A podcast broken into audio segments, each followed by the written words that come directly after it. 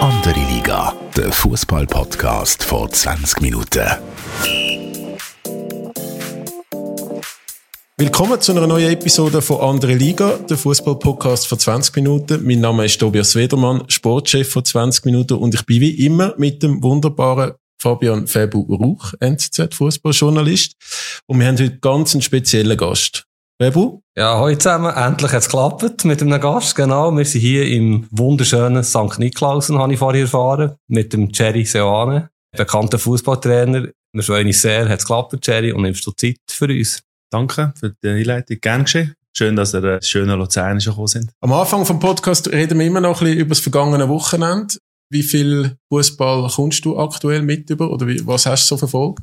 Ja, sehr viel. Vor allem jetzt äh, die letzten zwei, drei Wochen habe ich viel mehr mich auch beschäftigt, auch mit, äh, speziell auch mit ein paar Mannschaften und ich würde sagen, vom Freitag oben bis gestern oben habe ich um die zehn Matches gesehen. Also wie kann man sich das vorstellen? Hockst du dann im Wohnzimmer und schaust parallel zwei, drei Spiele gleichzeitig, iPad, Fernsehen, oder wie machst du das? Ja, also zuerst einmal muss ich sicher auch die nötige Ruhe freischaufeln. Also es muss zeitlich mit der Familie passen oder muss der, Familie auch ein Programm anbieten, damit er sich in Ruhe schauen kann. Weil wenn man einen Match ein bisschen intensiv schauen dann braucht es einfach auch gewisse Ruhe. Und natürlich kann ich auch einen Match in Begleitung von Familie oder, oder Freunden sehen, aber dann ist es natürlich nicht mehr das Gleiche, wenn man Leute um sich herum hat, dann schaut man einfach den Match wirklich auch als wie ein Fan oder Unterhaltung, aber gewisse Matches habe ich schon, versuche ich extrem analytisch auch anzuschauen, um auch ein bisschen Tendenzen auch zu erkennen, wie gewisse Mannschaften auch spielen, wo vor allem in den letzten ja, Jahren oder Monaten sehr erfolgreich sind. Aber natürlich beschäftige ich mich auch mit Mannschaften, wo ja, wo vielleicht in, in, in mittlerer Zukunft auch irgendwo ein Thema könnte sein. Wir müssen noch schnell ein bisschen uns selber loben, oder? Also wir haben gesagt, Bayern München macht das ganz klar gegen Dortmund. Einverstanden? Und äh, ich habe gesagt, Julian Nagelsmann wird sicher noch ein Trainer bei Chelsea. Sieht auch nicht schlecht aus. Du hast letzte Woche Jerry, falls du nicht gelassen hast, unseren Podcast genau. Hast du jetzt Bayern Dortmund auch mit besonderem Interesse verfolgt? Ja, der Match ist hochinteressant, vor allem, weil ja Dortmund wirklich in den letzten Wochen sehr gut gespielt hat. Natürlich auch jetzt mit der Brisanz vom, vom Trainerwechsel. Und, äh, Bundesliga ist bei mir schon, sage jetzt mal, extrem auch im Fokus durch die Vergangenheit, die ich hatte. Ich muss sagen, dass es ein, vor allem im Vorfeld sehr attraktiv auch hat. Leider der Match zu schnell in, in eine Richtung gegangen durch die Fehler, wo, wo unserem Schweizer Goalie auch unterlaufen sind.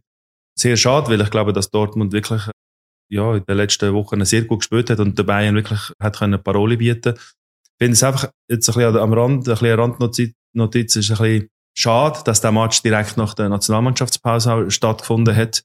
Unabhängig jetzt, dass Bayern München einen neuen Trainer hat, aber als Trainer willst du natürlich so einen Match ein bisschen, ein bisschen besser auch vorbereiten. Und die Spieler sind jetzt einfach zwei Wochen durch die Welt gereist, weil die beide Mannschaften haben wahrscheinlich 30 Spieler unterwegs gehabt. Von dem her hat sicher ein bisschen Vorbereitung auf das Spiel für beide Mannschaften ein bisschen gefällt. Jetzt ist der Trainerwechsel ist ziemlich überraschend gekommen. Mein erster Gedanke war crazy, kann doch nicht sein. Nagelsmann kann noch drei Titel gewinnen. Wie hast du das aufgenommen? Hast du gedacht, was ist jetzt hier passiert? Oder ist das einfach das Fußballbusiness so brutal, wie es ist? Nein, ich habe diesem Fall sicher auch versucht, äh, über die Medien zu verfolgen, aus, aus Interesse, was ist genau passiert, äh, wie wird kommuniziert, äh, was sind die Überlegungen auch vom Club, dass sie so eine Entscheidung auch treffen und gewisse Sachen einfach auch versuchen, für meine Tätigkeit in Zukunft auch, auch mitzunehmen. Ich meine, ich finde, dass, dass der FC Bayern das in dieser Pressekonferenz sehr klar und sehr deutlich auch dargelegt haben und dass, da, dass ihnen der Entscheid auch schwierig gefallen ist. Und irgendwo wissen wir Trainer, dass wir äh, einerseits müssen Resultat bringen, andererseits aber auch die Entwicklung, Gesamtentwicklung auch immer laufend analysiert wird, auch wie wichtig Beziehung ist in der Zusammenarbeit auf allen Ebenen, sage jetzt das mit dem Vorstand, sage das mit dem direkten Sportdirektor, aber auch mit der Mannschaft und mit der Presse. Also die Aufgabe vom Trainer ist so vielseitig, so vielschichtig, dass es extrem schwierig ist, und, und da kann einfach auch mal so ein Entscheid auch gefällt werden, wo vielleicht gewisse weit überrascht, aber natürlich die, die Verantwortlichen ihre Überlegungen gemacht haben. Ja, kommen wir doch mal zu dir. Du bist seit ein paar Wochen und Monaten nicht mehr aktiv Trainer von Bayer Leverkusen. Was machst du aktuell so, außer Fußball Ja, also ich muss sagen, dass nach der Entlassung sicher ein, ein, eine Periode auch von der Erholung angesagt war, mental, aber auch physisch, weil was einfach auch ein, kräftezehrender Job auch ist und die Zeit einfach auch versucht habe, wirklich abzufahren, sagt das mit der Familie, mit Freunden, mit der Natur, irgendwo einen, Ausgleich zu schaffen. Nachher äh, kommt sicher auch die Phase, wo man sich ja klar auch mit dieser Freizeit versucht zu beschäftigen. Was kann ich jetzt vielleicht machen, was vorher nicht möglich war? Da gibt es natürlich immer auch die Möglichkeit, gewisse Reisen auch zu machen. Das kann eine Woche Ferien sein, das kann aber auch ein Städtetrip sein. Habe die Chance auch genutzt, dann äh, aktiv an der Weltmeisterschaft können dabei sein, durch Präsenz. Das ist etwas, wo, ich, ich bis jetzt noch nie machen konnte. Und habe versucht, so mir die, die Monate ein bisschen zu füllen mit, mit gewissen Sachen, aber natürlich auch das normale Leben als Familienvater, mit ein bisschen mehr Freizeit, mehr Zeit für Kind, mehr Zeit für Beziehung, mehr Zeit auch für gewisse Freunde und Familiäre in der Region, wo, wo jetzt einfach in den letzten Jahren ein bisschen, ja, ein bisschen im Hintergrund sind. Seit wann hast du wieder das Gefühl, ich wäre ready für einen nächsten Trainerjob? Hat das eine gewisse Zeit gebraucht? Ja, ich habe mir sicher bewusst mal gesagt nach der Entlassung, dass ich bis dass ich im 22 sicher keinen Trainerjob annehme, weil ich mir einfach ja, gesagt habe, die drei Monate nehme ich mehr. Und jetzt die Zeit eigentlich auch genutzt habe zum, zum, zum Reflektieren, äh, nicht nur von den eineinhalb Jahren in Leverkusen, sondern auch die Zeit vorher, was alles passiert ist, weil hm, man entwickelt sich weiter und äh, selber sich nochmal ein bisschen zu ordnen, sage mal. Und eigentlich jetzt im, in 23 mich mehr und mehr auch mit dem Thema Fußball wieder versuchen zu beschäftigen, durch Spiel schauen. Ja, und ich glaube, dass, dass ich jetzt, ja, mittlerweile sind es fünf Monate, glaube ich, fünf, sechs Monate, wo ich, wo ich jetzt keinen Job habe und fühle, fühle eigentlich, dass ich Energie habe, dass ich Lust habe, wieder auf den Platz zu gehen. Hm, also von dem her, von der Energieseite bin ich, bin ich absolut bereit, aber es braucht ja mehrere Sachen, dass es dann schlussendlich auch klappt. Wie sehr verfolgst du Leverkusen noch? Das ist ja wahrscheinlich, also so wie man auch die ganzen Spieler gehört hat nach deiner Entlassung, ist ja das, glaube ich, noch recht harmonisch oder coole Beziehung zwischen dir und dem Team. Folgst du jetzt noch, was sie machen, oder ist es eher so der Blick nach vorne oder andere Teams, wo potenzielle neue Arbeitgeber so, werden? Sowohl als auch. Ich muss sagen, es gibt äh, Spieltage, wo ich Leverkusen auch schaue und auf, auf, auf ein Match drauf an, auch die internationalen Spiele.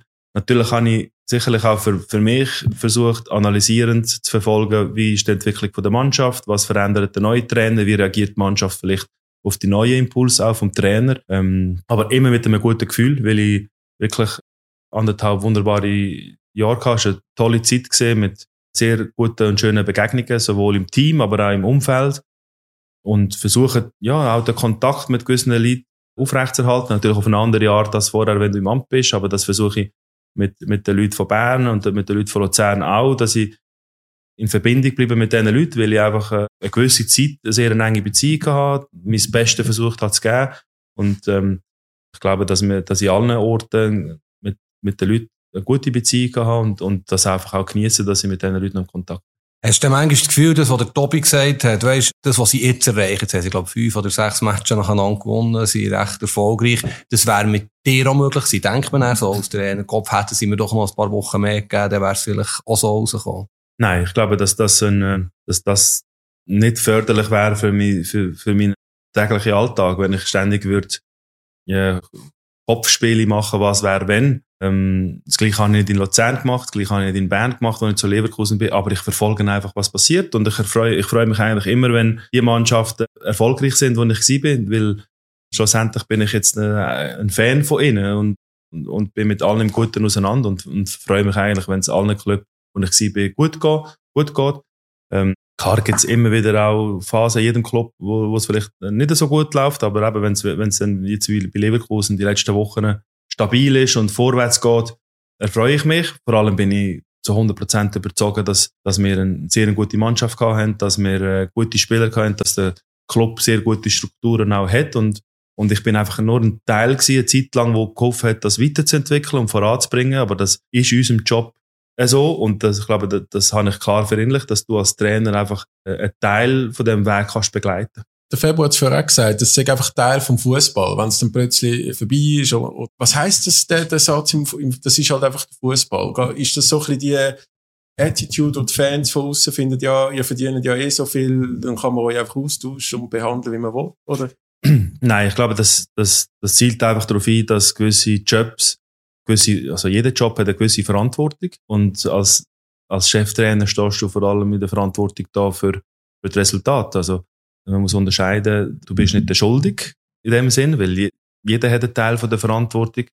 Aber du bist einfach in der Hauptverantwortlich für die Entwicklung der Resultate oder die Weiterentwicklung der Mannschaft. Und es ist ja so, dass du als Trainer 25 Spieler hast und du wirkst auf jeden Spieler anders und der erachtet manchmal ein Club, dass es jetzt vielleicht einen anderen Führungsstil braucht oder eine andere Tonlage oder einen, einen Trainer, der andere Stärken auch hat. Und ich glaube, dass wir Trainer das irgendwo durch gut assimiliert haben, aber wir wünschen uns das natürlich nicht. Der Wunsch wäre natürlich vom Trainer immer, dass man, auch, dass man äh, einem festhebt, auch in einer schwierigen Phase und dass man gemeinsam ja, durch die Durchstrecke den Weg zusammengeht und dass man nachher wieder daraus rauskommt. Und das ist immer die schwierige Entscheidung, die der Club einfach muss treffen muss. Wie lange hat man Geduld, wie lange geht man einen, einen Weg mit einem mit? Bevor wir noch über die Zeit in Leverkusen reden, würde mich interessieren, jetzt, aktuell, könntest du jetzt theoretisch heute ein neues, einen neuen Club übernehmen? Also der Vertrag ist aufgelöst, die Abfindung ist da, oder bist du immer noch, wer Leverkusen gewinnt, dann verdienst du auch noch ein bisschen mit dem Wochenende, wie läuft das? Nein, also, also, da gibt es ja wie in jedem Vertragswesen verschiedene Herangehensweise. Mir ist eigentlich immer wichtig dass wenn ich an einem Ort nicht mehr arbeite, dass sich die, dass das Vertragsverhältnis so schnell wie möglich auch auflöst. Darum hat man auch eine, eine Agentur oder einen Berater, der einem unterstützt. Und in meinem Fall ist es eigentlich ähm, sehr schnell auch klar gewesen, dass man, dass man da, dass man sich da einigt, dass man eine Lösung findet. Einerseits, dass man, wie du jetzt gerade gesagt hast, zum einem gegebenen Zeitpunkt auch frei ist, vielleicht einen anderen Job anzunehmen. Aber für, für mich eigentlich viel wichtiger, emotionale und mentale Unabhängigkeit auch gibt. Also, dass, dass man nicht, nicht, nicht mehr, ja, das Resultat oder die Entwicklung anschaut und das gleichzeitig auf sich bezieht, sondern also ich bin eigentlich, ich glaube, zwei Wochen nach, nach der Entlassung dann auch vertraglich aufgelöst oder trennt oder wie auch immer. Und dann kann jeder seinen, seinen Weg weitergehen. Vielleicht noch eine Anschlussfrage zu diesem Thema. Du bist ja sehr schnell aufgestiegen, also bei IB brutal erfolgreich gewesen, Leverkusen erste Saison unglaublich erfolgreich gewesen. Du hast ein hohes Standing als Trainer, jetzt hast du den ersten Knick vielleicht als Trainer. In welchem Segment siehst du dich jetzt bezüglich neu im Club? Also weißt, ist das Kategorie Bayern München Dortmund oder musst du jetzt vielleicht ein bisschen tiefer schauen? Wie, wie siehst du das? Die, die Frage stellt sich mir gar, stelle ich mir gar nicht, weil schlussendlich gehe ich nicht in, in Coop oder in die Migro sagen, sagen beide, dass ich niemanden bevorzuge und kann aus dem Regal wählen, was ich möchte, sondern es ist ganz anders. Clubs suchen sich Trainer aus und, und Clubs suchen gewisse Profil von Trainer und entscheidend ist, passt mein Profil zu den Anforderungen von, von dem Club. Also ich, ich tu mich da überhaupt jetzt nicht, nicht festlegen. Ich habe für mich klar gewisse Werte, gewisse Prinzipien, die ich mir vorstelle in einem Engagement auf der Seite von Clubseite sagt das jetzt äh, von den Personen, sagt das von der Struktur, sagt das auch von den Möglichkeiten. Aber äh, es wäre ja, von mir ein bisschen vermessen, gewisse klare Sachen im Kopf zu haben und zu warten, bis genau das eintrifft, oder? Also, ich, ich sehe das eher ein bisschen anders, dass ähm, Clubs auf mich zukommen, hoffentlich irgendwann und sagen, dass dieses Profil passt zu uns und sie werden, also meine Aufgabe ist dann sicher, sie zu überzeugen, dass ich der richtig bin, aber auf der anderen Seite auch muss der Club den angehenden Trainer überzeugen, dass das wird passen. Wie funktioniert denn das hinter den Kulissen? Also, man hört ja immer auch von, von Sportchef, von der Clubvorstand, ich habe irgendwie 50 Bewerbungen von Trainern, wenn so eine Trainerstelle frei wird. Du hast jetzt eben, wie der Fabio gesagt hat, eine, eine extrem erfolgreiche Zeit hinter dir. Ist das schon eher, du hast jetzt so Standing, du möchtest gern warten, bis ein Club auf dich zukommt? Oder ist dein Berater da, eben wenn jetzt gerade in Leicester gestern etwas frei wird, mal mit dir überlegen, soll man dort ein CV hinschicken? Oder wie funktioniert das? also, das ist für mich schwierig zu beurteilen. Ich bin ja nicht Sportchef, aber oder Sportdirektor. Ähm, äh, also, in der Regel ähm, tut ein Club ein Anforderungsprofil erstellen, was sie für einen Trainer auch suchen. Und das ist ja schon mal ein Kriterium für mich wichtig ist, dass ein, ein dass ich auch spüre, dass der, der Club ein gewisses Anforderungsprofil auch erstellt und, und sich damit beschäftigt, ob ich dazu passe oder nicht. Und nicht einfach, wir brauchen jetzt einen Trainer und wir schauen jetzt da, sechs jetzt Bewerbungen, wie du sagst, die geschickt worden sind, oder Agenten, die Leute anbieten, oder dass man einfach irgendwo schaut, welche Trainer sind auf dem Markt und man pflückt einfach einen. Das wird für mich in meiner jetzigen Situation nicht passen, weil ich, weil ich das Gefühl habe, der nächste Trainerjob müsste so sein, dass sich der nächste Club sich auch seriös mit mir beschäftigt hat. Also, Tobi, was du vielleicht nicht weißt, oder zu wenig weißt, der Jerry und ich haben in Bern recht eng zusammengearbeitet, da ich für die Berner Zeitung über IBE geschrieben habe. Der Jerry, glaube ich, jeden Match gewonnen hat. Was ich aber nicht mehr genau weiss, und darum möchte ich es unbedingt fragen, wir haben ein paar Mal darüber geredet, wie viele Sprachen kannst du jetzt eigentlich fließend? Da ist ja fünf, sechs, sieben, acht, man hat alles können lesen. Also, wenn ich jetzt, äh, nochmal, das darf ich natürlich schon dazu zählen, Portugiesisch ist ein bisschen abgeleitet von meiner Herkunft in Galicien, wo eigentlich so sehr nah bei Portugiesisch ist, sind sechs Sprachen. Fließend? Ja. Das heisst, du bist eigentlich in jeder... Bauerndeutsch und Hochdeutsch sind, ist die gleiche. das heisst, du bist eigentlich in jeder Top-Liga, kannst du sofort einsteigen, oder? Was die Sprache betrifft, ja, das ist ja nur ein Kriterium wahrscheinlich von 100 für einen, für einen Trainer. Aber es ist schon so, dass für einen Trainer die Sprachen mittlerweile sehr wichtig geworden sind, egal in welcher Liga, weil du hast ja in jedem Kader hast du äh, mehr Mehrsprachigkeit da drin. Finde, dass das ein wichtiges Instrument ist, vor allem in den Einzelgesprächen. Aber schlussendlich vor der Mannschaft braucht es eine Einheitssprache und die wird eigentlich schon, geht eigentlich richtig äh, Englisch. Das ist ja die Sprache, die dann auch wahrscheinlich 80, 90 Prozent der Spieler auch, auch verstehen. Aber auch da gibt es Englisch und Englisch. Fußball, Fußballersprache ist immer noch mal ein bisschen anders und da habe ich sicherlich versucht in den letzten Jahren über die normalen Kanäle wie YouTube und so immer wieder auch Pressekonferenzen von, von einem englischen Trainer zu hören, weil das gleich immer wieder eine Herausforderung ist, wenn ein englischer Journalist dir etwas, dich etwas fragt. Das habe ich auch gemerkt, wo wir in Schottland sind und, und gegen Celtic oder gegen Glasgow gespielt haben, dass ich trotz meinem viel guten Englisch, dass ich bei einer Frage eigentlich drei Viertel nicht verstanden habe. Gut, das geht im Club, glaube ich, auch heute noch so. ich bleib, ich bleib noch schnell beim Thema Jobsuche. Du, du hast dich ja jetzt nicht festgelegt oder wie klar definiert, was, oder zumindest gegenüber uns, was, was du möchtest machen. Jetzt ist es aber so ein bisschen die Zeit, wo, wo Feuerwehrmänner gesucht werden. Zum Teil wahrscheinlich auch spannende Aufgaben, wo man klar Potenzial sieht, wo Clubs äh, massiv underperformen. Würdest du dich in so einer Rolle auch sehen oder wirklich etwas, wo, sag jetzt mal, im, im Sommer dann kannst du in aller Ruhe übernehmen? Tendenz eher das Zweite, Mhm. aber natürlich kann auch ein sogenanntes Feuerwehrmann-Engagement sich zu einer längerfristigen Aufgabe Ja. auch entwickeln. Also kommt immer auch ein bisschen darauf ab, was ist die Planung vom Club, was ist, äh, wie sehen Sie die kurze, aber auch die mittlere Zukunft.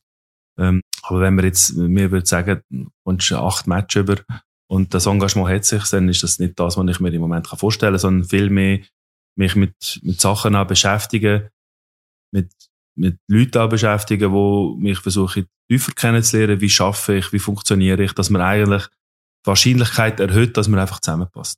Also, die sechs Sprachen, die du sprichst, sind ja zufälligerweise die sechs grossen Ligen in Europa. Wie viel Angebot hat es jetzt gegeben in letzter Zeit? Kannst du etwas erzählen? Konkrete Offerten, ein Gespräch vielleicht sogar?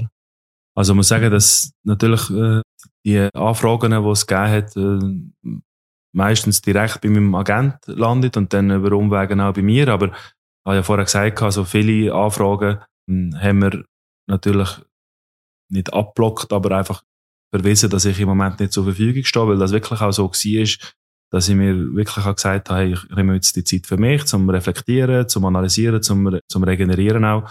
Und dann jetzt im 23, ja, sind, hat es die ein oder andere Anfrage auch, auch gegeben, wo man sich damit auch beschäftigt, vor allem eben Sachen, wo vielleicht Tendenz eher auf den Sommer sind, wo, wo man sich versucht jetzt auch zu kennenlernen über, über Gespräche und ja, jeder Club hat ein anderes Projekt oder eine andere, eine andere Weise von Fußball spielen oder funktionieren und, und die Annäherungen, die gibt's. Ob wir dann schlussendlich, wenn es dann so weit kommt, in die Auswahl wird kommen oder nicht, kann ich nicht beurteilen. Es sind wirklich einfach nur Sondierungsgespräche. Es hat ja auch mal Gerüchte gegeben, und das ist von mir, glaube ich, die letzte Frage zu sein, mit dir irgendetwas abzuluchsen wegen zukünftigen Jobs. FC Basel. Wir haben, äh, glaube gelacht und gefunden, nie und nimmer können sie sich leisten. Wie äh, hat es da Kontakt gegeben? Wäre das, eigentlich wäre es ja von Leverkusen, wo- wir haben viele Basel-Fans, die uns zulassen, muss ich ein bisschen aufpassen sagen, wäre ja doch ein rechter Rückschritt von Leverkusen zu FCB aus meiner Sicht. Wäre die Super League etwas generell, wo, wo dich würde interessieren?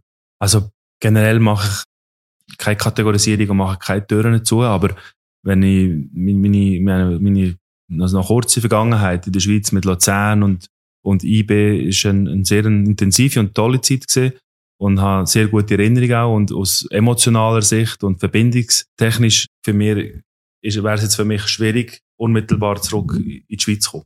Und ähm, so habe ha jetzt äh, ich persönlich nicht und mein Agent auch nicht, dass wir da welche Kontakte aus der Schweiz haben. Aber meine, Trainerjob ist überall der gleiche. Der Unterschied von, von, von, Schweiz und Deutschland ist einfach die Dimension. Eine Dimension um den Fußball, die Intensität um den Fußball, weil einfach, weil es einfach eine, eine andere Größe hat.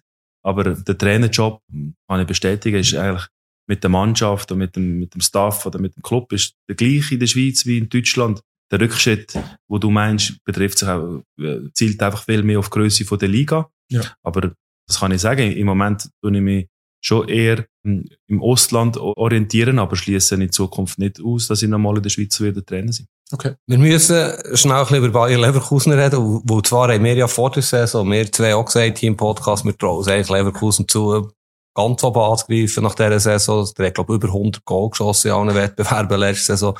Junge, entwicklungsfähige Mannschaft, Kader vielleicht nicht ganz so ausgeglichen im zentralen Mittelfeld. Kannst du uns ein bisschen erzählen, was vielleicht gefällt hat? Aber eigentlich völlig ausgeschlossen gewesen, dass der so underperformt in den ersten Wochen. Das sind jetzt für dich so ein bisschen mit Abstand die Hauptgründe, dass der so in eine Krise gekommen? Ja, also zuerst muss man sagen, dass wir ein sensationelles erstes Jahr hatten, dass wir, ähm, ja, wenn man das ein bisschen reflektiert und analysiert, dass eigentlich alles, ja, bestmöglich auch abgelaufen ist. Wir haben auch dort schwierige Momente auch gehabt, wo die Mannschaft es geschafft hat, das zu kompensieren, Verletzungen und, und eigentlich ja, der, der ganze Schwung können durchziehen.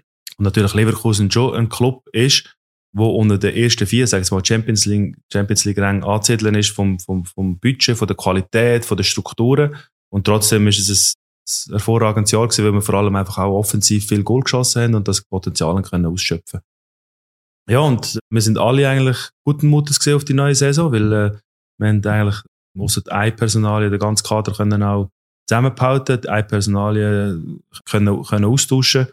Ja, und die, die Sommerpause hat mir einfach wieder gezeigt, dass man, egal was man gemacht hat in der letzten Saison, dass man einfach wieder bei Null startet. Die Bundesliga hat einfach immer das erste Spiel, das ist ein, meistens ein Cup-Spiel gegen einen Unterklassigen, der vielleicht schon ein bisschen länger auch schon im Training ist. Wir haben dort nach der Nations League viele, viele Spieler einfach sehr spät zurückbekommen und haben einfach einen totalen Fehlstart angelegt mit einer schlechten Leistung, sind rausgefallen und haben im ersten Meisterschaftsspiel in Dortmund trotzdem einen sehr guten Match 1-0 verloren. Und das ist so ein bisschen, ja, so ein bisschen wegweisend gewesen, auch Einfluss nachher, äh, Einfluss auf die Mannschaft wegen betreffend auch Selbstvertrauen, dann die, die gute Vorbereitung, die wir gemacht haben, ist eigentlich nicht mehr, nicht mehr relevant gewesen, sondern vielmehr, dass man einfach mit zwei Niederlagen einfach gestartet hat. Und ja, das sind irgendwo durch sagt man das so ein bisschen als Floskel, das sind auch die Mechanismen im Fußball, wenn man so ein bisschen in eine Spirale hineinkommt, dann, dann, ja, dann gibt es gewisses Zweifel am Selbstvertrauen. Darf nicht vergessen, es hat doch viele junge Spieler auch in dieser Mannschaft und äh, haben dann nachher einen, eigentlich einen guten Match daheim gegen Augsburg gemacht, wo wir äh, irgendwo 25 so drei Torschüsse hatten und verlieren den Match oder machen unentschieden. Ich sage jetzt mal, das Wettkampfglück ist nicht in dieser Startphase nicht bei uns gewesen. Und ja, da gehen drei, vier Wochen schnell vorbei und dann stehst du eigentlich mit, irgendwie mit zwei Punkten da schon unter den letzten drei Rängen in der Bundesliga. Und das erschwert natürlich einfach auch die Aufgabe. Also, ich denke, entscheidend war, dass wir einen schlechten Start auch verwünscht haben. Ja, vielleicht ist es uns auch nicht gelungen, gewisse Sachen gemeinsam auch umzusetzen, die wir vielleicht haben wollen, weil der Transfermarkt sich nicht so entwickelt hat, wie man, wie man sich das vielleicht auch erhofft hat. Ich meine, man, man macht immer eine Kaderplanung und man rechnet mit damit dass gewisse Spieler vielleicht den Club auch verlassen, dass man gewisse Spieler auch dazu nehmen kann. Aber manchmal ja, gibt der Markt nicht das einen, wo, wo man sich auch erhofft, sei es mit Spielern, die gehen können oder auch dazustoßen Und das ist eigentlich so ein der zweite Punkt, wo, ja, vielleicht haben wir es nicht geschafft, die Kaderauffrischung ein bisschen hinzubringen, damit das, ja, der neue, ein neuer Reiz auch in der, in der Mannschaft innen ist. Aber so ein bisschen, das ist jetzt einfach in der Nachbetrachtung, könnte das mögliche Situationen sein. Aber entscheidend ist einfach, wirklich auch gewesen, dass wir auf dem grünen Platz den Start sozusagen verschlafen haben. Wie hast du das als Trainer kennengelernt? Das ist ja eigentlich dann nach den erfolgreichen Jahren bei Luzern, IB und die erste Saison Leverkusen so die erste Situation gewesen, wo, wo es so war für dich als Trainer und eben dann, dann kommt das ganze Mediale, dann auch Spieler, die verunsichert werden oder Selbstvertrauen, wenn es nicht so läuft. Wie, was passiert denn mit dir als Person, Trainer? klar, du lernst dich ein bisschen von einer, von einer anderen Seite auch kennen, aber ähm, für mich ist dann einfach wichtig, dass ich meiner Arbeitsweise oder meiner Wert und meinem, meinem Glauben auch treu bleibe. Ich bin immer ein Trainer gesehen, der im Team funktioniert, sowohl zu Zehn, zu Bern, aber auch in Leverkusen. Also sehr eine enge Zusammenarbeit im Staff miteinander, auch mit der sportlichen Führung, dass da immer sehr engen und offener Austausch auch, auch stattfindet. Das Gleiche aber auch mit der Mannschaft, dass man ja, sehr eine, eine offene und enge Beziehung mit der Mannschaft hat, dass man die Sachen klar kann analysieren kann, ob Sieg oder Niederlage. Ähm, und darum habe ich ja, sowohl in der erfolgreichen wie aber auch in der vielleicht weniger guten Zeit eigentlich nie als Einzelkämpfer gesehen, sondern als ein Teamplayer. Und das hat mich extrem unterstützt, dass, dass ich immer Leute um mich herum hatte, die ja, wo wichtig sind für den Trainer, für den Austausch, auch in der Reflexion, was müssen wir verändern, was können, wie können wir einen neuen Reizpunkt auch setzen. Und das hat sich für mich in meiner Arbeitsweise einfach so, so bewährt, dass du dich sowohl bei Sieg, aber bei Niederlage, dass du dich nicht einfach alleine fühlst, oder? Es hat, äh, wir haben das sehr genau natürlich verfolgt in der Schweiz, äh, auch die letzten Wochen, was sich in meiner Wahrnehmung sehr hingezogen haben. Also ich habe das Gefühl, Leverkusen will dich unbedingt behalten. Du hast, wie man so schön sagt, die Kabine nicht verloren. Die Mannschaftsspieler glauben dir. Das war so ein bisschen die Wahrnehmung, gewesen, aber der hat einfach nicht gewonnen. Er ist, ich glaube, die Niederlage in Porto, wenn ich mich nicht täusche, in die Champions League ja. gekommen. Hast du dann wie gewusst, okay, das war's. Irgendwann ist, geht's nicht mehr, oder bist du ein bisschen enttäuscht gewesen, hat der Club mit noch, ich glaube, der hat dann ein einfaches Heimspiel gehabt, wenn ich mich nicht täusche. Den Match nicht auch noch Nein, also, für mich, für mich bleibt vor allem in Erinnerung, dass der Club lang an mir festgehalten hat, dass wir gemeinsam versucht haben, ja, sowohl bei der Mannschaft, auch bei uns neue Reizpunkte auch zu setzen, dass wir uns unterstützt haben, dass wir, ja, dass wir den Weg zusammengegangen sind. Als Trainer weißt du natürlich immer, dass nicht der einzelne Match, Match sondern, oder Resultat, sondern dass die Entwicklung von der Resultate schlussendlich wichtig sind. Und wie du sagst, also wir haben den, den zweitletzten Match in München auch verloren. Hm, nach einer Nationalmannschaftspause am Freitag oben wo eine extrem schwierige Aufgabe war, wo die Spieler am Donnerstag erst zurückgekommen sind und am nächsten Tag eigentlich wieder spielst. Und dann in, in Porto, in meinen Augen, eine sehr gute erste Halbzeit auch gespielt haben. Ja, ich weiss nicht, welche, welche Penalty, dass wir schon verschossen haben. Das war etwa der vierte, fünfte, sechste gewesen. Das hat sich ja, nachdem, dass ich nicht mehr da war, auch nochmal ein bisschen verlängert.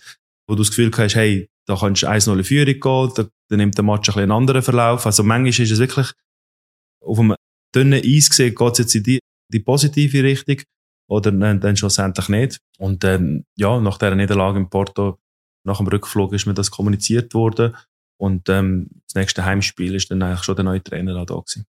was bedeutet dir als Trainer das, wenn, wenn dann die ganzen sind es Mitleidsbekundungen von Spielern auf Social Media und so weiter kommen. Ich glaube, der Florian Wirz hat sich extrem bedankt, öffentlich für, für wunderbare eineinhalb Jahre. Der Diaby hat, glaube ich, in einem Interview gesagt, äh, wenn ich das richtig erinnere, es irgendwie überhaupt nicht deine Schuld gewesen, sondern irgendwie ein mentales Problem in der, in der Mannschaft. Ähm, bedeutet einem das denn noch etwas, dass man irgendwie eben ein, ein gutes Verhältnis oder ein gutes Verhältnis gegangen ist oder denkst du so, ja, hättest du auf dem Platz vielleicht auch mal wohl mehr können schiessen anstatt 90 Nein, also das denke ich bei, keinem Spieler. Also bei der Überzeugung, dass jeder Spieler immer sein Bestes auch geht. Aber man, man, ja, man nimmt das zur Kenntnis. In der Reflexion zeigt das mir, dass ich sicherlich, was Beziehung angeht mit den Spielern, dass wir auf einem guten Weg sind. Da habe ich ja nie gezweifelt. Was aber nicht heisst, dass ich nur meine Spieler auch gelobt habe, sondern einfach, dass ich, so wie ich sie angefasst habe, dass das auch anerkannt wird von den Spielern, dass sie auch streng sein mit denen, aber dass wir gleich auch eine menschliche, menschliche Art auch haben. Und mir ist auch klar, dass in einer Mannschaft ja, nicht jeder Spieler gleich glücklich ist mit dem Trainer. Schlussendlich ist es immer auch entscheidend, wie viel spiele ich dass, dass ein Spieler glücklich und zufrieden ist. Aber gleich habe ich immer versucht, mit jedem Spieler respektvoll umzugehen, versucht, eine möglichst offene und transparente auch Kommunikation auch zu haben und versuchen, jeden Spieler, egal wie viel er spielt, auch weiterzubringen. Ich meine, der Match ist ein Tag, das ist der wichtigste für den Spieler. Spiele ich oder spiele ich nicht? Das ist immer die, die Hauptfrage.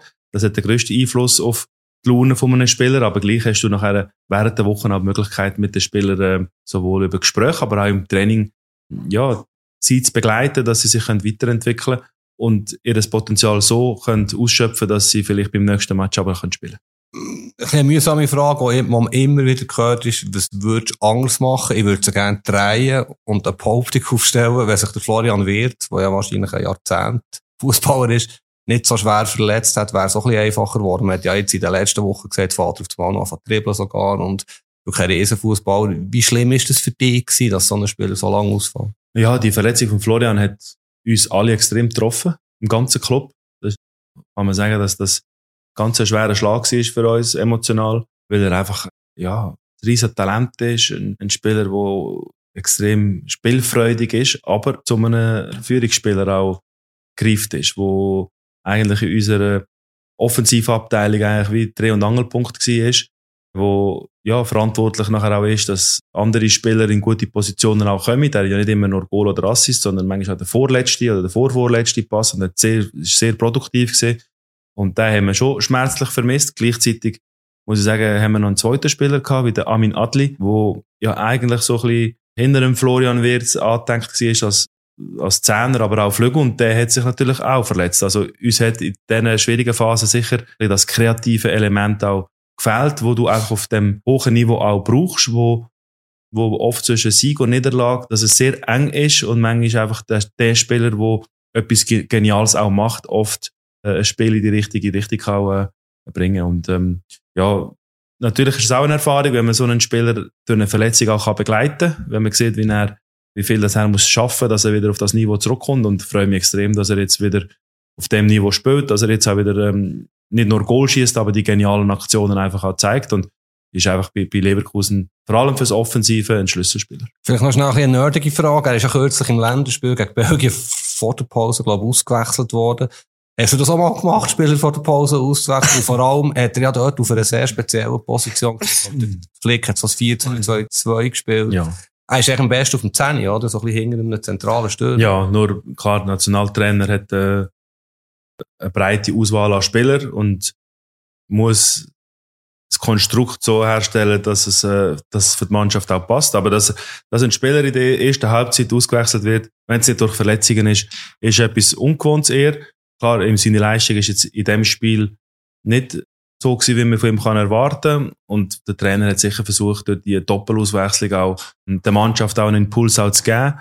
Man muss verstehen, ein Nationaltrainer hat natürlich nicht so viele Möglichkeiten, wie vielleicht ein, ein Clubtrainer, der alle drei, vier, drei Tage ein Match hat und, und ähm, ja, vielleicht sich kann erlauben, ein bisschen geduldiger zu sein, auch vielleicht mit, mit den Leistungen von einem Spieler. Und man muss auch verstehen, um die deutsche Nationalmannschaft herrscht ein extremer Druck. Natürlich nach dieser WM auch und all die Diskussionen.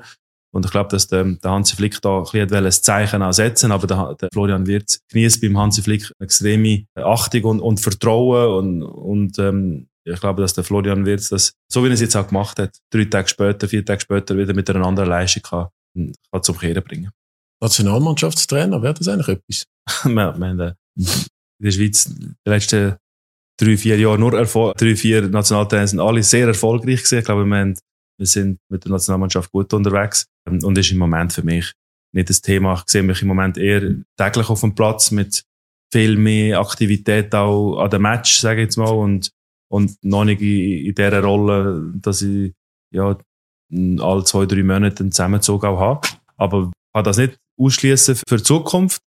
Ich muss aber sagen, wenn Nationalmannschaft, dann finde ich schon, dass es meine Nationalmannschaft muss sein. Ich sehe mich vielleicht im Moment heute, denke ich, weniger als Nationaltrainer von, einer, von einem anderen Land, wo nicht, als nicht die Schweiz ist. Ja. David, Jerry ist noch jung, er hat den gleichen Jahrgang wie ihr. Dann darf ich dem von nichts sagen, was ich sonst für Sprüche mache. ja, aber das ist auch eine Tendenz im Fußball, die sich jetzt verändert hat, oder? Ähm, man sieht Belgien mit dem Tedesco, ein junger Nationaltrainer, Spanien mit dem Luis Enrique, junger Nationaltrainer. Also, auch, auch das hat sich verändert, dass man auch Trainer sucht, wo, wo, wo in anderen Alterskategorien sind oder von anderen Nationalmann, äh, Nationalitäten sind. Also, das ist auch etwas, was sich jetzt verändert hat im Fußball. Was hat sich denn sonst noch in dem, in dem Trainer-Business verändert? Das ist ja doch, man merkt auch immer Jüngere, also jetzt eben, Jan Nagelsmann wird immer wieder als Beispiel genannt, oder äh, auch, auch Leute, die ich jetzt finde, extrem steilen Weg, dann kommen sie von 0 auf 100 in einen Top-Club, werden verbrannt und nachher sind es wieder ein, zwei Jahre nie mehr. Du hast ja dort einen, einen recht äh, organischen oder gesunden Karriereverlauf gehabt, mit, mit sehr lang auch Erfahrung gesammelt in, in Luzern im Nachwuchs. Wie empfindest du die Veränderungen? Ist alles viel schnelllebiger geworden. Meine Club haben mittlerweile alle viel mehr Scouts, mehr Möglichkeiten, dass man ja, dass man Informationen kann reinholen kann, egal von welchem Land, von welcher Kategorie. Es gibt viel mehr Agenten, die gut vernetzt sind, wo ja, wo die Informationen auch transportieren können. Das ist schon so, dass ein Trainer, wenn er einen guten Job macht, in der, sag jetzt mal, in einer zweiten Liga, dass er Möglichkeiten auch hat, in einer grossen Liga oben einsteigen. Mir ist es wichtig, dass ich das Handwerk gut lerne. Die, die Jahre im Nachwuchs sind für mich sehr wichtig, dass ich auch Leute um mich habe, die mich auch korrigieren die mir helfen, mich weiterzuentwickeln, sich vorzubereiten, dass man, wenn man dann eigentlich ja, auf der obersten Stufe auch ist, dann verzeiht es einfach nicht mehr viel und, und die Erfahrungen habe ich einfach auch machen und wie du gesagt hast, das organische Wachsen, sagen jetzt so, ist natürlich dem geschuldet, dass ich ja, gute Leute um mich herum hatte, dass ich auch das Glück hatte, bei IB mit sehr kompetenten Leuten auch zu arbeiten, wo ich mich auch weiterentwickeln konnte. Im Nachhinein sind ja sieben Jahre nicht zu wenig, was du im Nachwuchs am FC Luzern bist, U 15, U 18, U 21. Ist das einerseits auch ein bisschen, weil vielleicht kein Angebot hast von oben oder hast du das so wollen, so lange im Nachwuchs? Nein, ich habe das eigentlich so, so wollen. Also ich habe dort äh, die letzten zwei, drei Jahre schon immer auch Anfragen gehabt. Mhm.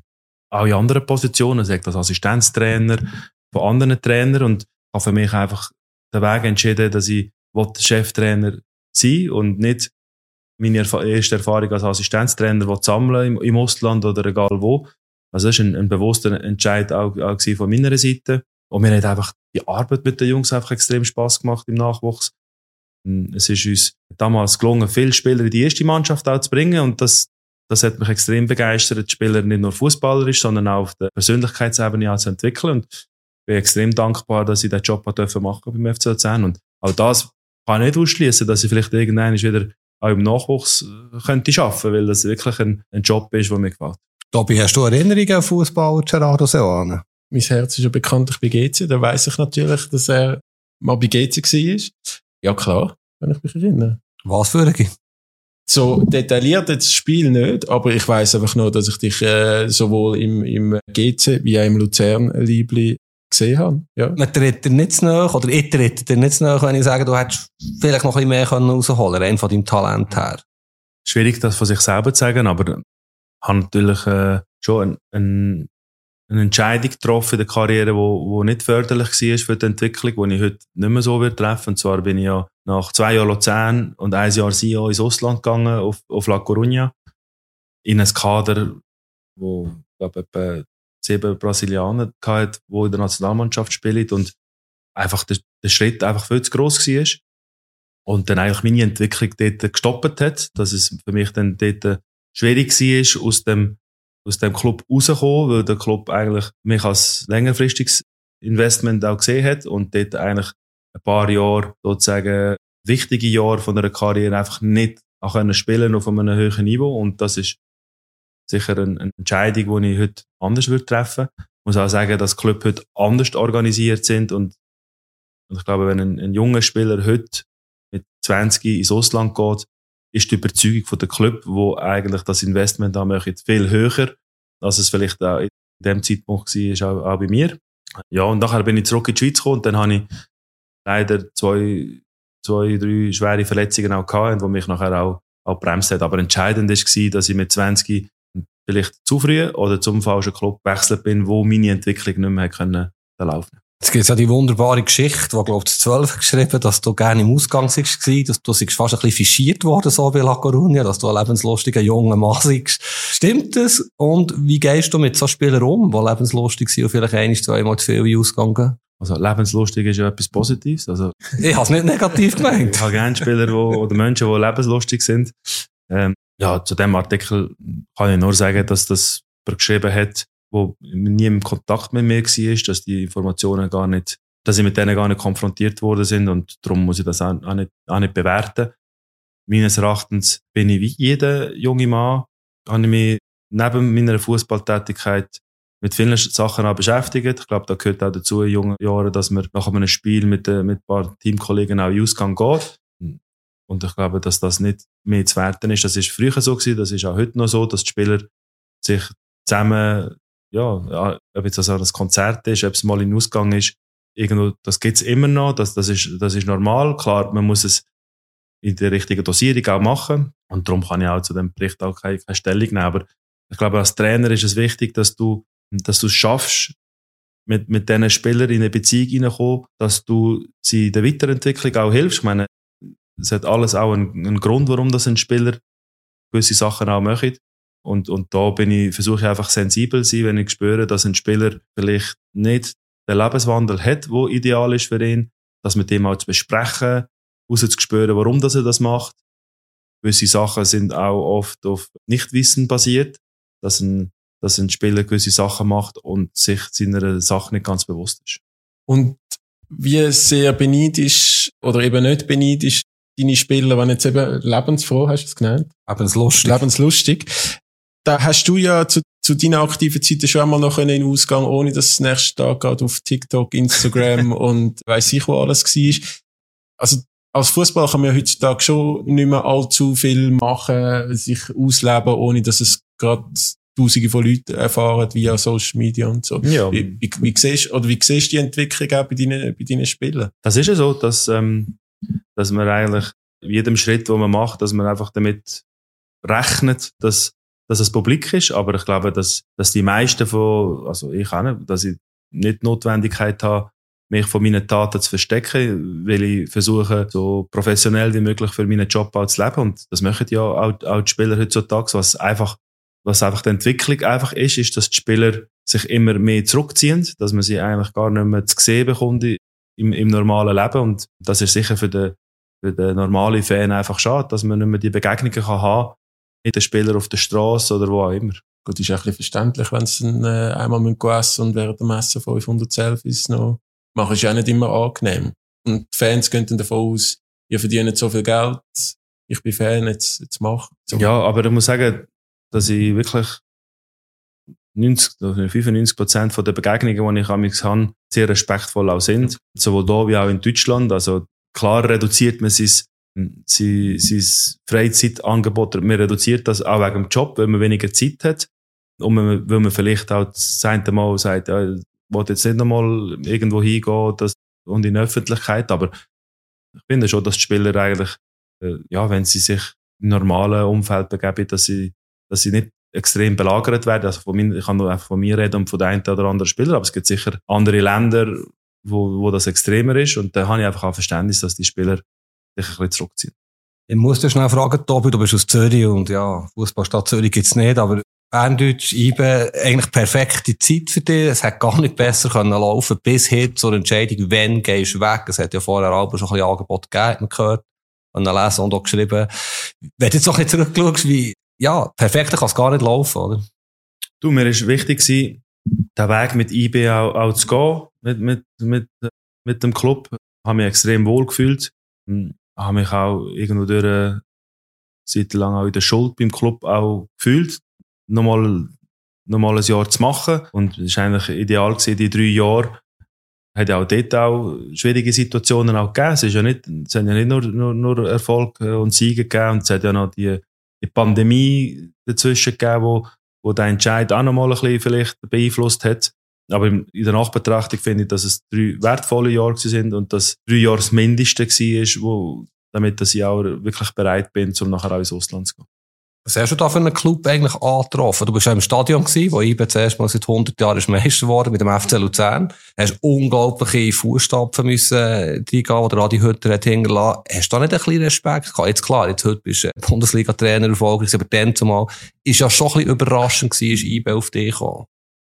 Ich kann nur von meiner Seite sagen, dass ich beim, beim ersten Gespräch extreme Kompetenz auch gespürt habe. Der Schweizer Fußball ist, ist klein. Mit, mit dem einen oder anderen habe ich auch noch zusammengespielt, mit dem Christoph Spicher und äh, den Jappis habe ich kennt. Der Gerard Castella ist Teil von der Trainerausbildung auch gesehen.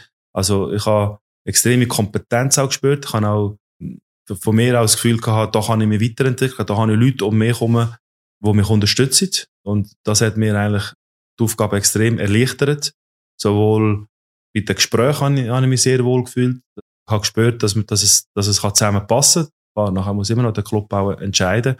Und vom ersten Tag habe ich totalen Support auch gespürt, dass ich, ja, nicht nur auch im Sportlichen, bei der Medienarbeit, Medienarbeit bei der, beim, beim Verhalten in der Stadt, dass ich da Leute um mich herum hatte, wo, ja, wo mir den Weg auch gezeigt haben und, und mich unterstützt haben. Und das ist für mich entscheidend gewesen, dass ich, ja, das Gespür hatte, da kann ich mich weiterentwickeln und bereue den Schritt ganz und gar nicht. Und halt wirklich sagen, dass ich nach diesen drei Jahren bei IB ein viel kompletterer Trainer auch, auch war, weil ich einfach, ja, den Club auch von, von anderen Seiten auch gesehen habe, dass ich eine neue Zusammenarbeit hatte mit, mit der sportlichen Führung, mit, mit dem Scouting, mit, mit dem Nachwuchs und so mir einfach viele Sachen extrem bewusst wurden. Du und der Christoph Spiecher sind ja jetzt eigentlich wegen, wegen euren drei Jahren geschuldet, dass es so langweilig geworden ist in der, in der Super League.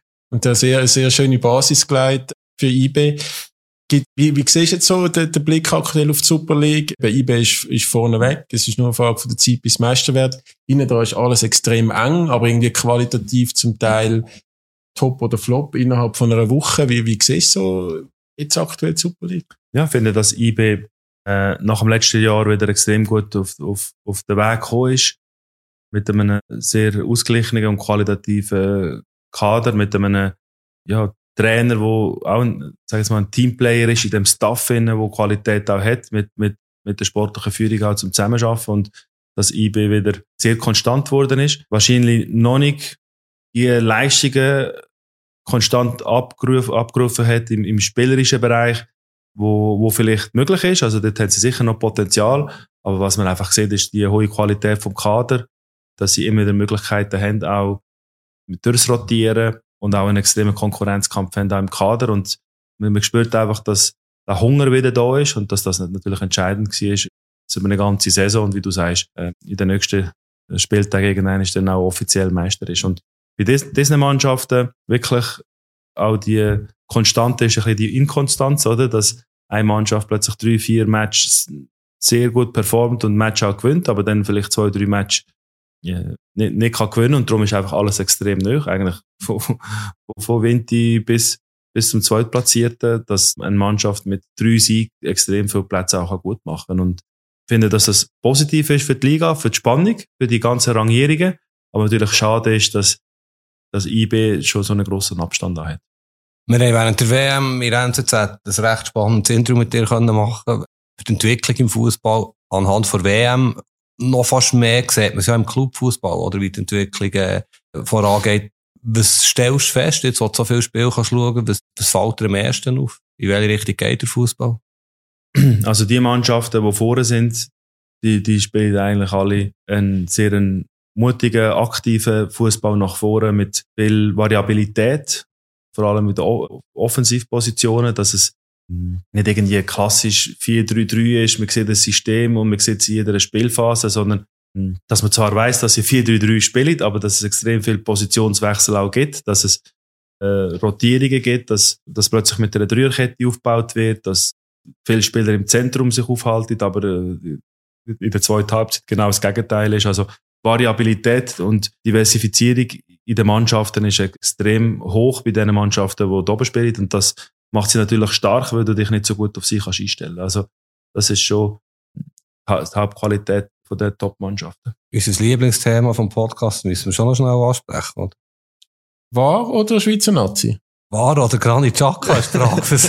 was vielleicht zuerst mal war, wie beurteilst du war? Also man muss sagen, ich bin grosser Gegner. Tobi ist da ein bisschen neutraler. Ja, also von der Emotionalität ist, muss man gegen wahr sein, weil, weil es einfach beim Goal weiß man nicht, zählt es, zählt es nicht. Und dann kommt man auf eine Szene zurück und unterbricht das Spiel. Das kann ich absolut verstehen. Wenn man aber bedenkt, was alles auf dem Spiel ist, äh, wie wichtig das eigentlich die, die richtigen Entscheidungen auch sind, damit das schlussendlich die Chance erhöht werde, dass, dass alles fair abgeht, dass, nie, dass niemand, sag jetzt mal, sich ungerecht behandelt fühlt, finde ich, ist, ist der Wahr ein Muss. Wenn man bedenkt, dass man mit einem Goal heutzutage in die Champions League kann kommen oder nicht, was das für finanzielle Auswirkungen hat, ob man jetzt eine Runde weiterkommt oder nicht, in einem Halbfinale oder in einem Final einen Titel kann entscheiden, finde ich schon, dass für die Gewichtung von diesen Entscheidungen, dass es einfach ein Wahr braucht. Und wie findest du die Handhabung damit? Also ich habe jetzt gerade das Gefühl, diese Saison, vielleicht sind wir auch gerade in einer emotionaleren Phase, aber es hat wieder so Entscheidungen gegeben, wo sowohl für uns Journalisten offensichtlich auch für Spieler wie auch für die Fans überhaupt nicht nachvollziehbar sind. Ja, ich glaube, die Diskussionen, die hat man in jedem Land und äh, man muss einfach immer noch bedenken, es gibt immer noch einen, Interpretationsspielraum vom Schiedsrichter und vom Schiedsrichter im, im, im, äh, im Keller, sage ich mal. Und dass wir alle, außer beim Abseits natürlich, eine klare Entscheidung bei jeder Szene wäre, ja, das, das, das wird es nie geben, aber mit Sicherheit hat schon mal die ganze Offside-Geschichte ist, ist ist Foul im 16er oder nicht. Also man hat extrem viel Fehlerquellen können eliminieren, wo vorher einfach alle gegeben sind, oder? Und wo, wo natürlich oft auch suspekt worden sind, wenn zweimal der gleiche Club etwas gehabt hat, dann haben die Finger schon irgendwo dort gezielt, obwohl das, ja, in meinen Augen nicht so, so ist, aber hm, das, das hilft auf jeden Fall. Und ich glaube, dass dass, dass man sich immer zu 100% gerecht behandelt fühlt, das wird man nicht schaffen. Weil man wird immer einen, einen Fall haben, Präzedenzfall, wo man sagt, da hat der Schiedsrichter anders entschieden, aber es ist ein anderer Schiri auf dem Platz und ein anderer Schiri auch im, im, im Keller gewesen. Mhm. Also, man muss einfach eingestehen, es gibt einfach 20%, wo der Schiedsrichter kann interpretieren kann. Weißt du, ich widerspreche dir ungern. Aber, aber du es gleich machen. Wo es nach drei, vier Minuten geht, bis eine Entscheidung getroffen ist, ist mal ein Problem. Und dann, wenn greift er ein? Wenn ist es eine klare Fehlentscheidung? Die unsägliche Handsegeln. Es gibt so viele Punkte, die nicht passen. Was mir aber fast am schlimmsten dünkt, ist, dass ein Schiedsrichter, und das weisst du viel besser als mir, der hat ja eine Linie. Er leitet das Spiel. Je nachdem, wie das Spiel brisant ist, leitet er so oder so. Da gibt es grossartige Schiedsrichter, die das Gespür entwickeln. Am Wahr ist das Gespür eigentlich egal. Der hockt irgendwo in einem Keller, und entscheidet einfach anhand, was sieht er auf den Bildern. Ja, aber, aber es ist ja wirklich wichtig, dass der Schiedsrichter immer noch der Leiter ist vom Spiel und der muss die Linie im Spiel geben.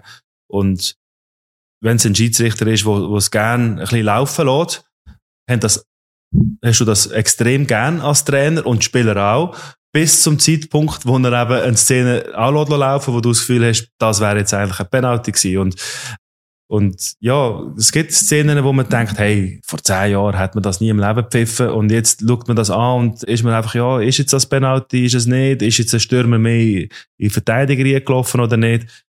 Ja, und da gebe ich dir recht, dass das, ja, vor allem für die, die vielleicht den Fußball vor 15, 20 Jahren erlebt haben, dass das einfach ein, ein Wechsel ist. Aber ich bin überzeugt davon, dass man in sieben, acht Jahren gar nicht mehr über das diskutiert, sondern viel mehr über die nächsten Regeln auch wird diskutieren.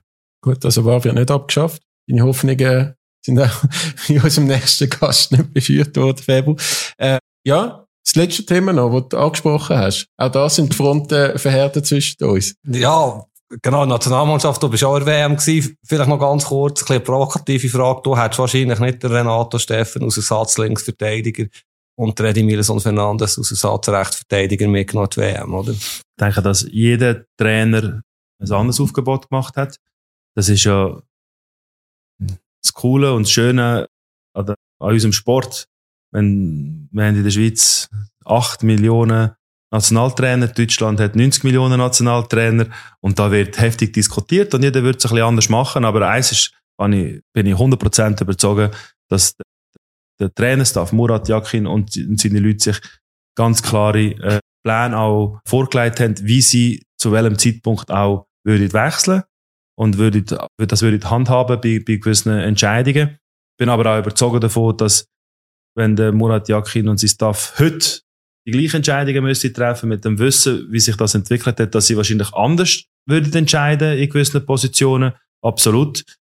Dass, dass vielleicht ein Außenverteidiger mehr gebraucht hat, dass es, dass vielleicht ein, ein anderer Flügeltyp vielleicht gebraucht hat oder und und und. Also man kann über jede Position diskutieren. Aber ich sehe die, die gleichen Diskussionen sehe ich bei der spanischen Nationalmannschaft, jetzt, wo es einen Trainerwechsel gegeben hat, dass plötzlich gesagt wird, ja, jetzt, endlich hat man jetzt drei Mittelstürmer und vorher hat man keinen oder nur einen dabei gehabt, aber die Diskussion wird bei Erfolg oder Misserfolg wieder um, um ein anderes Thema gehen. Also das gehört irgendwo einfach dazu. Und wie siehst du die Schweizer Nationalmannschaft? Du hast ja, glaube ich, auch mindestens eins oder zwei Spiele gesehen im Katar-Stadion.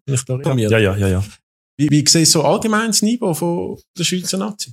Also man darf einfach nicht vergessen, für die Schweiz ist es immer ein riesen Erfolg, wenn man an einer WM und an einer EM darf dabei sein und wo extreme Wichtigkeit für den Schweizer Fußball, weil die finanzielle Spritze, wo der Verband dann überkommt, wo nachher indirekt auch für die Nachwuchsförderung geht, einfach wirklich für jeden Club in der Schweiz elementar ist. Also das ist mal die Basis und mittlerweile sind wir so verwöhnt, dass es einfach normal ist, dass wir dabei sind. Vergesst aber, dass Italien nicht an einer WM war, dass und, und, und. Es gibt jedes eigentlich immer wieder Überraschung, aber mein, Gefühl ist, seit ich Fußball so lebe, ist die Schweiz immer dabei gewesen. Das ist ein riesen Erfolg. Klar haben wir jetzt eine Generation von Spielern, wo wir so viele Spieler im Ausland haben, in guten Ligen, dass man einfach auch selber den Anspruch hat, weiterzukommen. Man darf aber, man darf aber gleich die Sachen nicht falsch bewerten. Wenn, wenn man an einer WM das Startspiel 1-0 gewinnt, ist das extrem positiv und das muss man auch positiv werten. Klar gibt es Verbesserungspotenzial, dass wir ein bisschen besser spielen können und ja, das ist auch gut, dass man mehr will. Aber trotzdem finde ich, dass die Entwicklung von der Nazi in den letzten Jahren eigentlich sehr positiv ist. Und wir haben wirklich eine breite, ein breites Spektrum von Spielern, die sehr ein hohes Potenzial haben, die auch in den nächsten Turnier immer noch eine gute Rolle können spielen können. Das hast du jetzt clever gemacht, Tobi, da in der Hölle des Löwen. Das ist dann die entscheidende Frage zum Nationalteam. Wir haben mit dem Granit Xhaka wahrscheinlich der beste Spieler, den die Schweiz je hat. Gleichzeitig ist er immer umstritten, seit Jahren eigentlich. Es hat auch WM wieder Diskussionen gegeben. Ist er ein guter Captain, ist er ein schlechter Captain? Wir sind zum Thema recht kritisch in den Medien. Sascha Rufer hat hier bei uns im Podcast auch gesagt, ist nicht ein guter Captain, so wie er äh, immer wieder sich im Mittelpunkt stellt. Wie siehst du ihn? Wird er manchmal ein bisschen verkannt, vielleicht auch bei uns in der Schweiz? ist einfach ein, ein Spieler mit einem starken Charakter und, und starker Charakter vor allem in der Mannschaft. Und das ist für uns Trainer das Wichtigste. Wie verhaltet er sich im Team? Ist er, ist er fair zu den Mitspielern? Der, wie nimmt er seine Führungsrollen auch, auch wahr? Aber der Granit hat extreme Stärken in der Kabine, extreme Stärken auch auf dem Platz. Natürlich, die Rolle als Captain exponiert ihn auch ein bisschen mehr in der Zusammenarbeit mit den Medien, was ja heutzutage nicht einfacher wurde sage ich mal, auch für einen Trainer nicht, weil weil ja wirklich jedes Wort oder jedes Verhalten oder jede Geste einfach analysiert wird und das einfach viel mehr Gesprächsstoff gibt. Klar hat er in den, in den vergangenen Jahren die ein oder andere, sagen wir mal, Episode gehabt, wo er wahrscheinlich selber auch anders wird bewerten oder machen heutzutage. Aber ich glaube nicht, dass das der springende Punkt ist, zum über die Captain-Frage vom, vom Spieler in der Mannschaft zu reden, wo eigentlich viel mehr basierend ist auf, auf Qualität vom Spieler auf dem Platz, im Training und seine, seine Führungsqualitäten mit der Mannschaft, aber auch mit seinen, sagen wir mal, Captain-Kameraden, das ist ja meistens das Captain-Team, in der Zusammenarbeit auch mit dem Staff. Also, von dem her sehe ich im Moment keine anderen Captain in der Nationalmannschaft. Es hat, es hat schon zwei, drei andere, die das Potenzial auch hätten. Sagen wir jetzt mal ein Jan Sommer zum Beispiel. Aber dann, das habe ich glaube auch, auch in einem Interview gesagt, wenn du einen anderen Trainer hast, wo, äh, sorry, einen anderen Spieler hast, der vielleicht nicht so aneckt, nicht so kantig ist, wie jetzt vielleicht der, der Granit Xhaka, dann würdest du mich vielleicht fragen, braucht die Schweiz nicht einen Captain, der ein bisschen mehr Profil hat in der Öffentlichkeit, oder? Also, man, man will manchmal ein bisschen das, was man nicht hat. Ja, es ist wirklich, also seit, vor allem seit der WM, ein, ein fast wöchentliches Thema. Zuhörerinnen und Zuhörer schreiben mir auf allen Kanälen, ob sie Team Fabu sind oder Team ich. Was noch viel von Zuhörerinnen und Zuhörern kommt, das hast du vorher auch angesprochen, äh, wieso lassen Journalistinnen nicht einfach ein super Fußballer sein und erwartet ihm immer, dass er auch in, in Zusammenarbeit mit den Medien und, und in der Außendarstellung auch perfekt ist. Wie fest schaust du auf so etwas, wenn du einen Captain hm, also bestimmst, ob ob der auch eben die Aussendarstellung, die, das Mediale, ob, ob das alles, was das hat für einen Einfluss? Also das ist, ein, das ist ein wichtiger Part. Also das ist auch ein Part, wo die Nationalmannschaft auch macht. Und ich glaube, dass, dass man sicherlich beim, beim Granit auch erkan erkennt oder erkannt, erkennt hat, dass, dass vielleicht dort immer auch ein bisschen eine Situation kann entstehen vom, vom Konflikt. Und ich glaube, dass man ihn auch begleitet, auch sein Umfeld begleitet. Aber auch als Trainer versuchst du, deinen Captain oder deine, die, die, sag jetzt mal, deine, deine ja, die, das Captain-Team mit an Bord zu nehmen und mit ihnen auch die Themen von der Kommunikation auch zu besprechen. Wie, wie kommunizieren wir nach einem Sieg? Wie kommunizieren wir nach einer Niederlage? Wie kommunizieren wir, wenn es, wenn ein Problem in der Luft ist? Ich glaube, dass da, dass man da als Trainer heutzutage eben mit dem, mit, mit dem Medienverantwortlichen noch eine zusätzliche Aufgabe hat, dass man einen, einen gemeinsamen Kommunikationsweg einfach auch, auch hat. Und gleich muss ich auch sagen, hat jeder seine eigene Persönlichkeit. Und es ist auch gut, wenn einmal einen ein, ein bisschen anders betont oder ja, vielleicht ähm, einmal seine Gedanken auch mal sagt, obwohl das vielleicht auch dann Fragen aufwirft. Und ich glaube, dass man das auch muss annehmen und nicht immer ganz stark kritisieren, weil das führt dann nachher wieder dazu, dass man eigentlich ja, jedes Wort eigentlich zweimal überlegt, bevor man etwas sagt. Und ich glaube, das ist ja das, was man schlussendlich nicht wollen, weil das ist ein Sport, ein wichtiger Sport, aber schlussendlich ist es aber auch eine Unterhaltung. Und, und da müssen einfach die Spieler einfach auch vor der Kamera, weil sie sind ja eigentlich Protagonisten. Gut, letzte, letzte, letzte Frage. Man kann stundenlang über einen Granit reden, am besten mal mit ihm. Aber was mich jetzt bei dir interessiert, als Trainer, ist, er hat ja immer gesagt, und ich finde das so, er ist am stärksten auf dem 6. Also vor der Abwehr, wenn er das Spiel vor sich hat. Der Arteta zu Arsenal setzt ihn ja sehr weit vorne, halb links, aber manchmal, wenn das Spiel vor Arsenal schaust, geht er Presse, Strafraum, ist fast ein Cornerfahne aus. Jakin hat nicht so halb links viel weiter vor eingesetzt, für den Zakaria auf dem 6 langer Rede, kurzer Sinn, wo hat er für dich die beste Position, der Granit?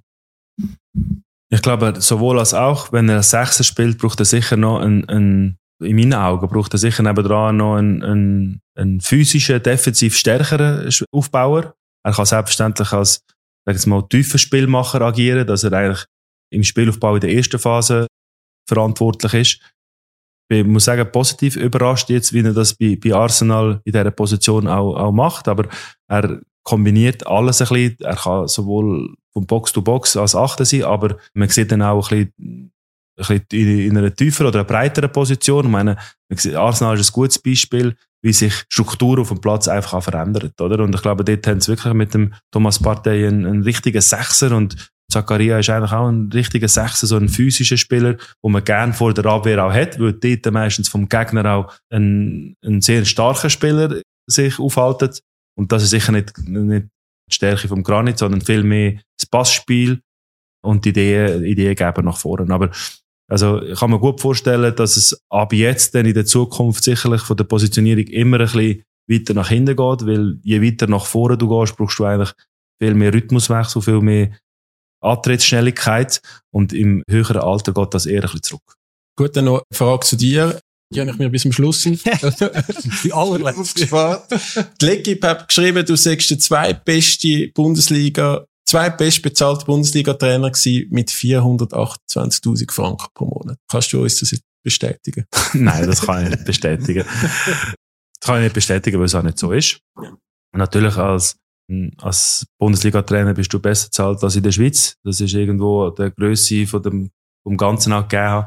Aber, ähm, die Zahlen, ich habe es jetzt nicht auswendig, oder du hast mir jetzt gerade so vor den Kopf geworfen, aber ich kann bestätigen, dass es sicher nicht die Zahlen sind. Abgesehen von dem herzliche Gratulation, wenn es so wäre. Also Nein, ist nicht so, aber ähm, beklage mich nicht. Überhaupt nicht. Gut. Dann, glaube ich, sind wir ans Ende gekommen. Danke viel, viel mal für deine Zeit, dass du uns da willkommen geheißen hast und in unserem Podcast mitmachst. Ist das dein erster Podcast? Hast ja, nein, nein, das war der erste Podcast. Gewesen. Das ist wieder jemand, der mit uns Premiere führt. Aber du hast viel, du hast mir mal erzählt, du hast viel spanische Podcasts gelassen, oder? Wenn du ja, da, ich versuche immer, ähm, vor allem bei der Autofahrt, da habe ich immer viel gelassen und es gibt wirklich ähm, mittlerweile in jedem Fach, also sei es als Leadership, sei das nur Unterhaltung, gibt es spannende Sachen, wo einem die Autofahrt ein bisschen erleichtern, bei eher so den Podcast hören anstatt Musik. Also hast du noch einen Tipp für unsere Zuhörerinnen und Zuhörer, abgesehen von anderen Liga, welcher Podcast? Es gibt einen aus dem Deutschen, sage ich speziell für Trainer auch, Leader Talk, wo äh, eigentlich alle zwei, drei Wochen mit einem Trainer redet über seine Trainertätigkeit.